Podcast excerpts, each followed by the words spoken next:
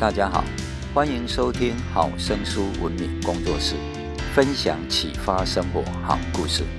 今天来分享一则黑色气球。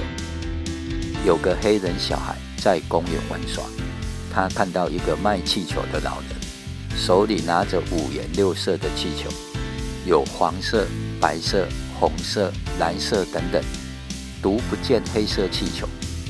黑人小孩纳闷地问：“为什么没有黑色的气球呢？”老人听了，遂将手中的气球松手一放，气球冉冉上升。此时，老人回过头来对小孩说：“小朋友，气球能不能升空，不在于它的颜色，而在于它里面有没有气。”黑人小孩听完老人的话，得到很大的启示。这位小孩长大后成为黑人民运的领袖，他就是金恩博士。金恩博士有句脍炙人口的名言：“我有一个梦想，他的梦想就是促使黑人在白人世界中获得平等的地位与待遇。”金恩博士坚持梦想，最后终于成功了。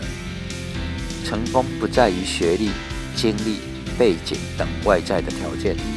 而在于内心是否有信心、斗志和毅力，也就是所谓的气。朋友，你的梦想是什么呢？你有那股做梦的气吗？我是高文敏，愿我们大家幸福喜乐。感谢你的收听，拜拜。